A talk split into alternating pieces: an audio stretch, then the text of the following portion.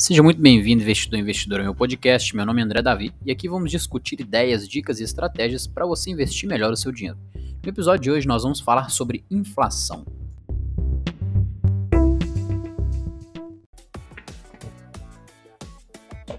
Então, primeiramente, né, você tem que saber o que, que é a inflação.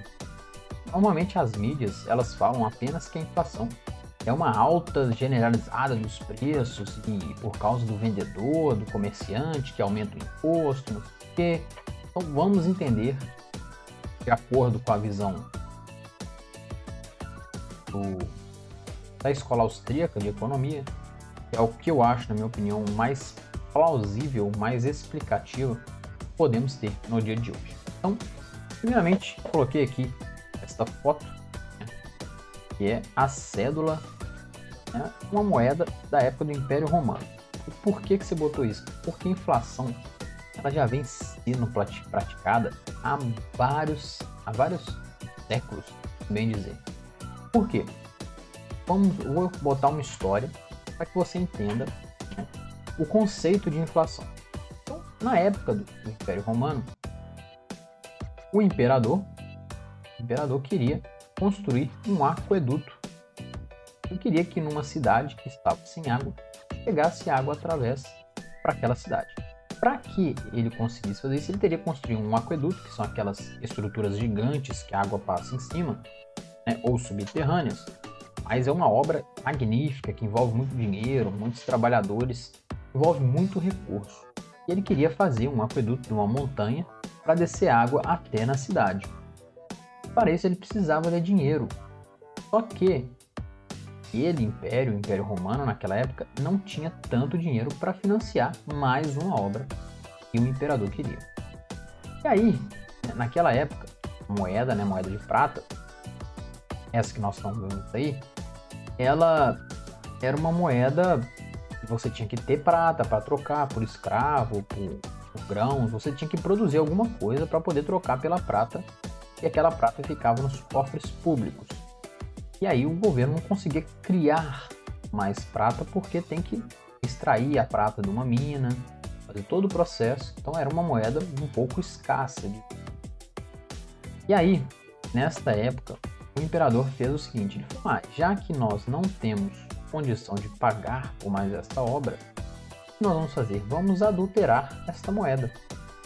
E aí, ele teve a brilhante ideia de adulterar as moedas de prata. Então ele misturou cobre, estanho, ou seja, outros componentes metálicos, para criar assim uma maior quantidade de moedas de prata.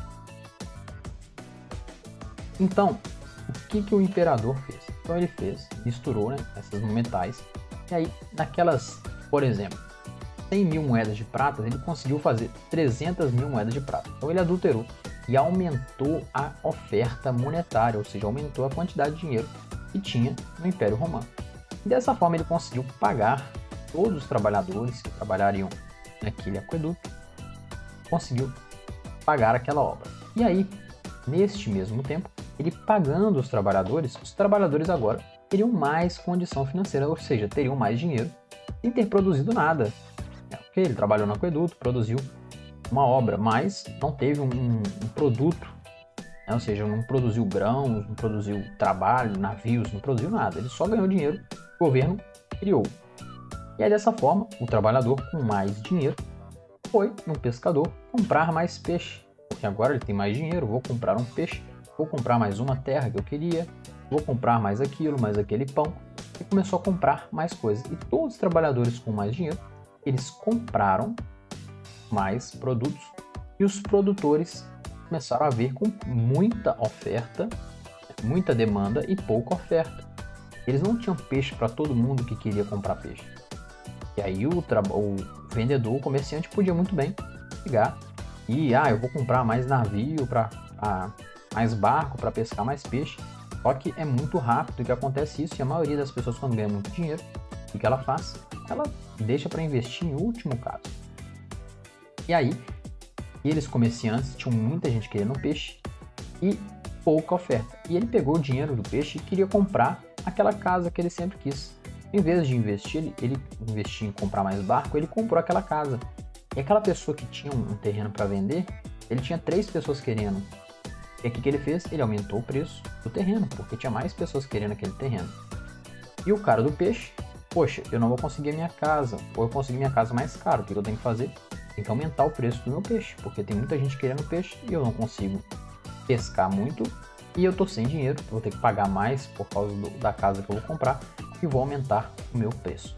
E assim, segue toda a cadeia de produção, todo mundo que for comprando e vendendo, por causa daquele aumento que os trabalhadores tiveram de dinheiro. O dinheiro, ele é um ciclo, ele faz o ciclo da economia, né? Por exemplo, pescador pega o peixe, vende o peixe para o cara da padaria, o cara da padaria vende o pão o pescador. Então o dinheiro foi só trocado. E isso acontece o ciclo em todo o mundo, né? O ciclo do dinheiro é isso. Então, a inflação em si foi o que? Foi o governo ter inflado a capacidade monetária, de ter colocado mais moeda do que realmente eles produziram. Colocou mais moeda, mais pessoas tiveram acesso a dinheiro, quiseram comprar muitas coisas os vendedores não tinham tanta oferta, aumentaram os preços porque é lei da oferta e demanda. Senão ele acaba com o estoque e entra em falência porque não consegue suprir o estoque que ele tem. Então dessa forma foi que sempre ocorreram inflações em todo o mundo, desde antigamente.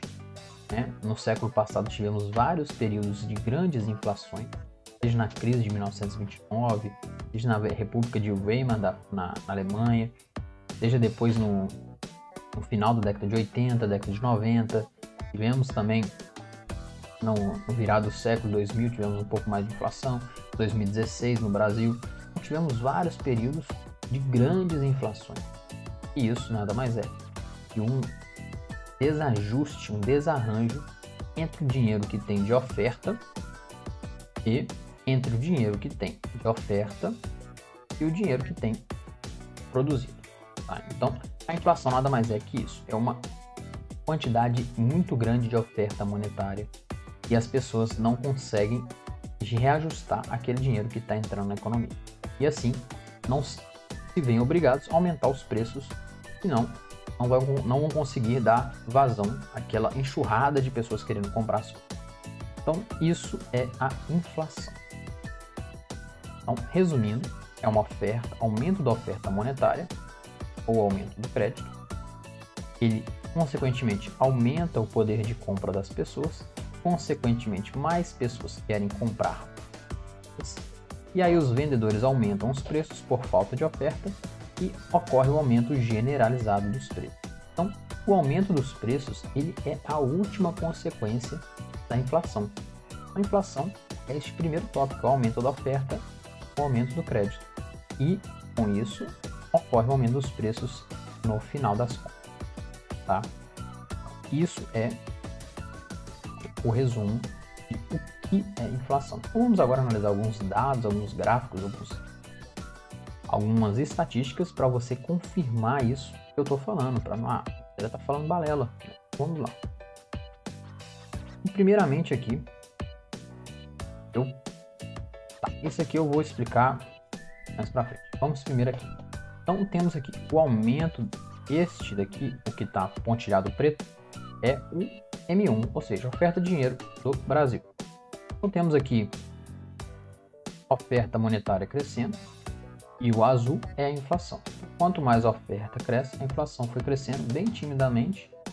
Em 2014 para 2016, a inflação teve um aumento repentino da inflação né, tendo em vista ali greve dos caminhoneiros, aquela instabilidade toda que estava tendo, ocorreu, né, foi um fator macroeconômico, além da oferta de dinheiro, e au auxiliou a aumentar muito a oferta, né, a inflação, aumento dos preços. Foi tanto que a gente viu que logo em seguida, depois de 2016, ocorreu uma queda da, da inflação né, muito significativa.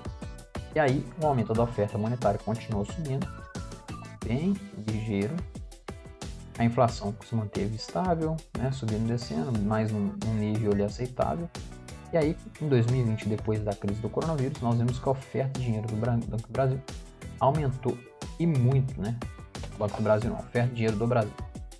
E este aumento, este aumento aqui, nós vemos. Vou botar o laser aqui. Então, voltando, né? Aumenta a oferta, aumenta a inflação. 2016, caso atípico, depois voltou a inflação para níveis normais. E a oferta de dinheiro foi andando junto com a inflação. Crise do coronavírus. O governo imprimiu muito dinheiro, deu muito crédito às pessoas, ou seja, teve uma oferta maior de dinheiro. E aí, no início, né, ocorreu até um pouco de deflação, um pouco de desvalorização dos preços. E aí, a partir do meio do ano, a gente viu aí que a inflação começou a subir, subir, subir, subir, subir, por causa do aumento da oferta monetária, né? Tanto que o aumento da oferta monetária foi antes da inflação. E agora está praticamente páreo aí, colado no outro. A oferta monetária deu uma parada, mas a inflação ainda segue subindo.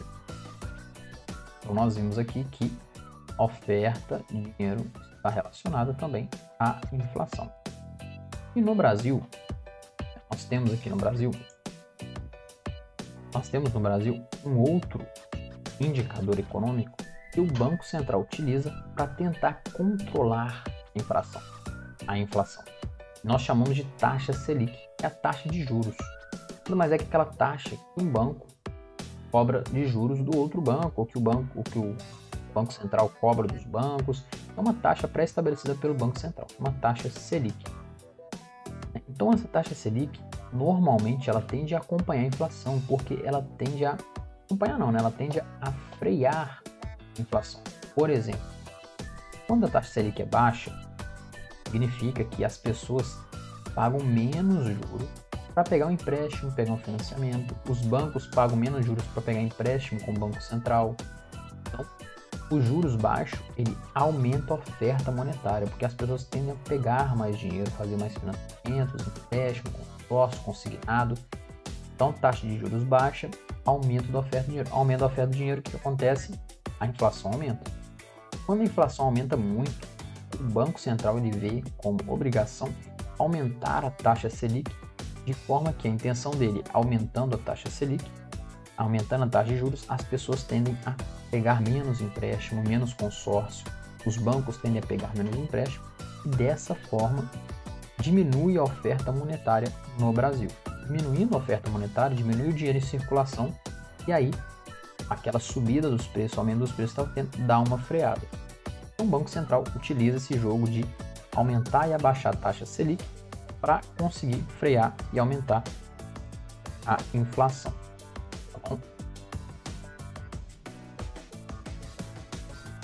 Vamos lá voltar aqui para nossa explicação.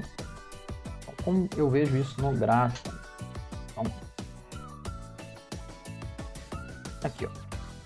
Temos aqui a inflação azul e o bonds aí de 10 anos, ou seja, a taxa de juros de 10 anos aí do Brasil.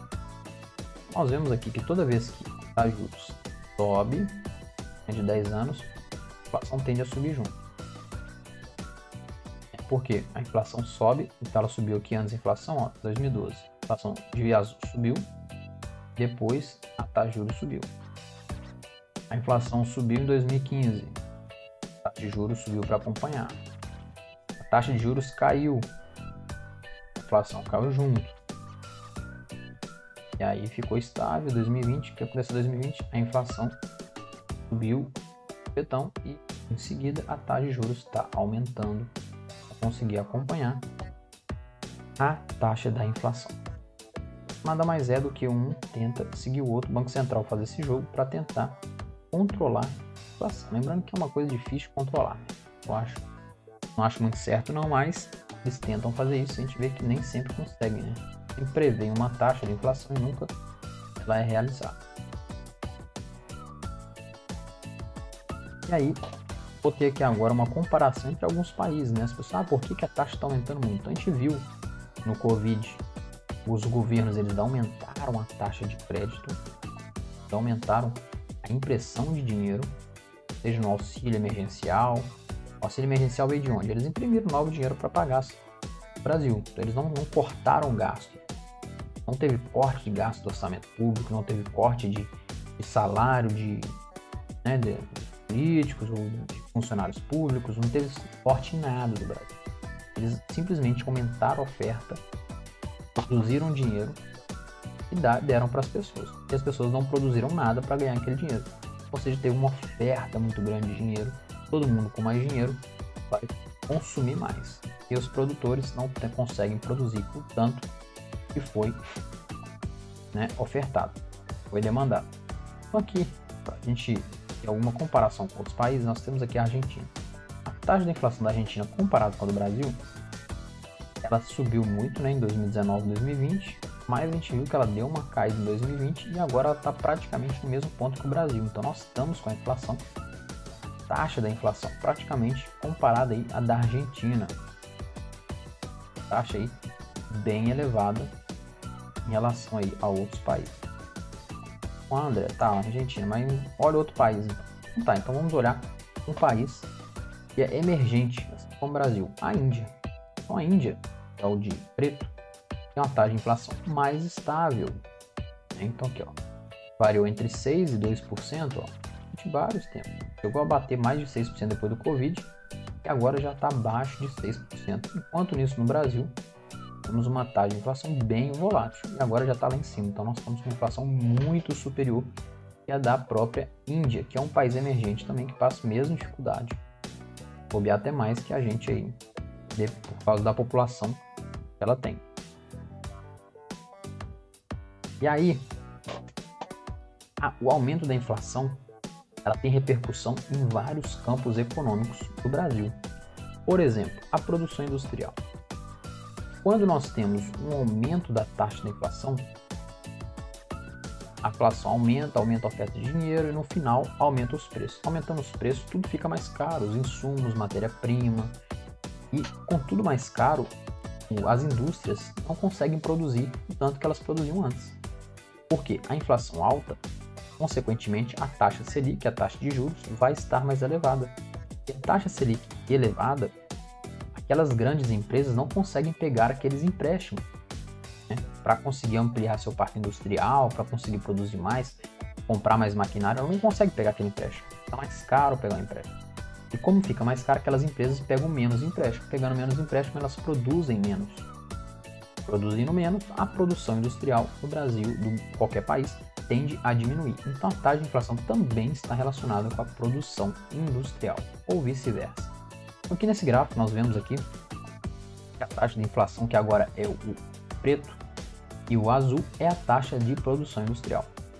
Nós vemos que quando a taxa de inflação aumenta, ou seja, fica mais caro empréstimo, porque a taxa de inflação aumentando, a Selic também está aumentando.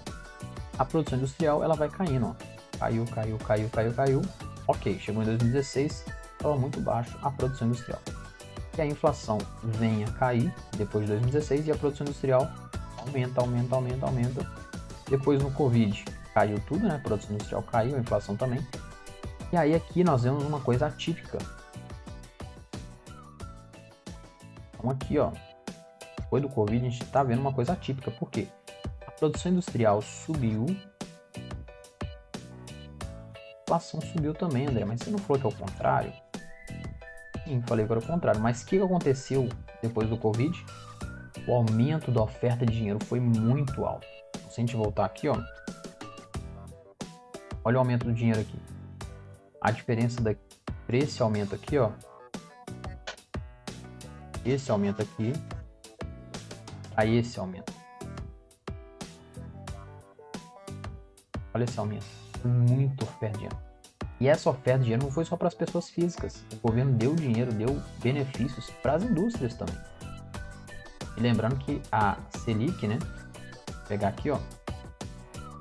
A Selic ficou baixa até praticamente o meio do ano aqui, ó. Então a, a, inflação estava subindo, mas a taxa Selic estava baixa ainda.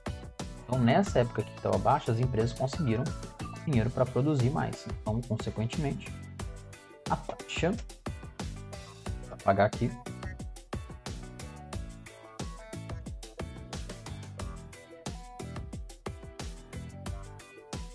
Consequentemente, com,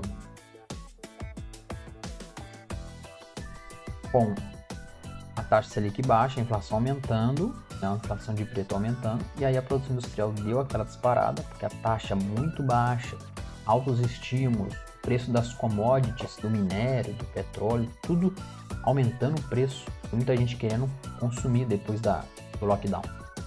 E aí, a produção industrial atinge seu pico no final do 2020 e agora 2021 já está realmente agora voltando ao eixo. Então a tendência é o que? É dar aquela diminuída enquanto a inflação aumenta. Agora sim estamos vendo aí um abaixo de preço das commodities e agora a produção industrial tende a se normalizar. Alguns casos atípicos acontecem, mas no geral é isso que nós vemos. A produção industrial é o contrário da inflação. E aí, no Brasil, a inflação, o governo brasileiro entende como inflação, né, o aumento dos preços. E aí o aumento dos preços, para balizar, para ter uma referência para esse aumento dos preços no Brasil, o governo ele criou um índice. Esse índice chama IPCA, Índice de Preço ao Consumidor Amplo. E aí neste índice, o governo ele avalia o aumento dos preços em relação ao mês anterior. E aí ele tira né, uma porcentagem que é a variação de preços. E essa variação de preços é considerado o IPCA, que é a inflação do Brasil. Tá? Então, o IPCA é o índice de referência do sistema de metas para a inflação e mede o preço de uma cesta de consumo representativa para as famílias com renda de 1 a 40 salários mínimos em 13 regiões geográficas diferentes. Algumas regiões metropolitanas das principais capitais. O IPCA ele pega no período de 30 dias, do dia 1 ao dia 30, o que as pessoas que têm o salário entre 1 e 40 salários mínimos consomem, incluindo aluguel, combustível, é, material de construção, comida, material escolar. Então inclui uma cesta de consumo para em 13 regiões diferentes do Brasil. Eles fazem essa média, esse cálculo e tira o IPCA. Então isso a gente vê que realmente não é muito específico, porque às vezes a só a gasolina aumenta. Ela representa uma pequena parte daquela cesta. Então, uma pessoa com um salário mínimo consome a mesma coisa que uma pessoa de 40 salários mínimos. Então é um pouco desigual PCA, porque vezes uma pessoa de 40 salários mínimos, ah, o preço do, do, aluguel dela triplicou, que é uma mansão. Pessoa de um salário mínimo, um aluguel mesmo, que é o 600 reais, 300 reais e, e aí o dono do prédio não quer aumentar, porque senão vai perder o inquilino. Às vezes nem tem reajuste de aluguel durante dois, três anos, a gente vê às vezes. Então isso é um pouco desigual, mas é o que o Brasil. Vamos pegar aqui o site para ver aonde que a gente acha na prática isso aí. Então temos aqui, ó, no site do Banco Central, a parte inicial, nós conseguimos ver o panorama econômico, a meta para a inflação. Então nós vemos que a inflação atualmente ela está em 9,68%, o acumulado em 12 meses, então a inflação está muito alta. E a taxa Selic está 5,25%. A gente vê que a inflação que ela está subindo, e a taxa Selic está fazendo o quê? Subindo também. Tá. E aí o IPCA que ele fala, ó, em 2021 já está 8%, a expectativa do Banco Central é que em 2022 a inflação caia para 4%, 2023 caia para 3%, 2024 caia para 3%, né? Eu acho que não vai acontecer não, mas muito arrojado esse sistema aqui do Banco Central. Então aqui a gente vê, né, isso. Olhar mais algumas coisas. E o Boletim Foco, é um, um relatório que o Banco Central divulga Boletim Fox ele divulga essas previsões, divulga aqui alguns indicadores. Então, a gente tem indicador de IPCA, que ele aumentou desde outubro de 2020. Ficou estável um tempão, até março de 2021. Aí depois de março, IPCA aumentou muito. O PIB, que é o Produto Interno Bruto do Brasil, aumentou muito e agora está dando uma caída.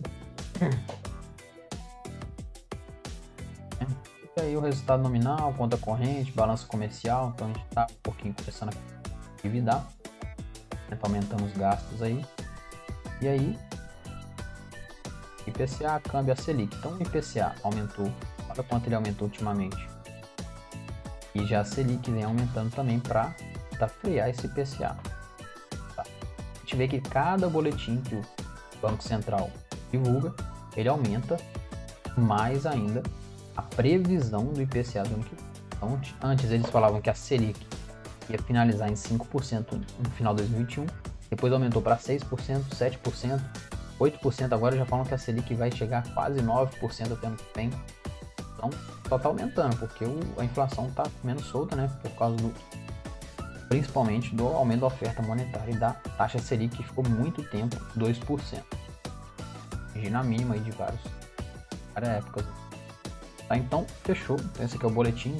Ó, muito fácil você pegar o boletim aqui do Banco Central, tá? Relatório do Fox, ó. Fox, relatório de mercado. Vai imprimir, ó, download. O relatório de 17 de setembro, o último relatório que tem. E aí, para saber um pouco mais do IPCA, nós vamos no site do IBGE. O IBGE é a instituição que realiza a pesquisa de preço dos 30 dias. Então, o IBGE tem tudo sobre o IPCA. A gente vê que a inflação no último mês de agosto foi 0,87, muito alta. Variação do PIB, 1%. Desemprego está em 14% no trimestre. E aí o IPCA, mensalmente, ele tem aí oscilado entre 1%, 80%, 0,8% e 1% ao mês, então é uma taxa muito alta.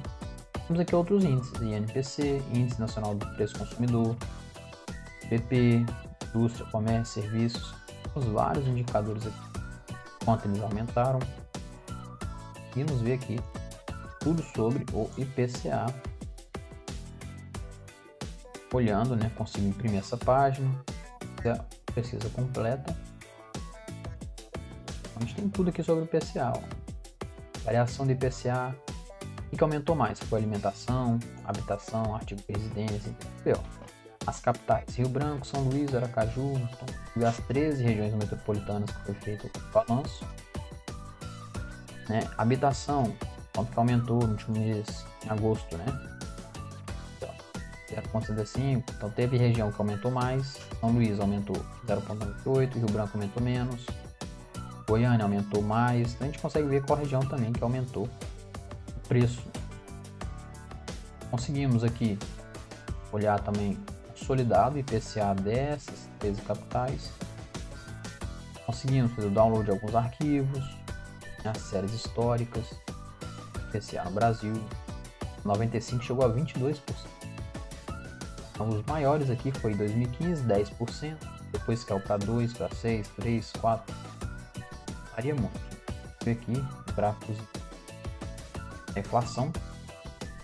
Conseguimos informações técnicas, né, notícias de inflação em agosto, maior para o mês desde 2020. IPCA foi 0,7 em agosto temos também outras notícias muito importantes. Então, aqui no site do IBGE a gente consegue. Ah, até isso é interessante também. Calculadora do IPCA. Consegue calcular. Se eu pegar ali do mês 1 de 2005 ao mês 8 de 2021,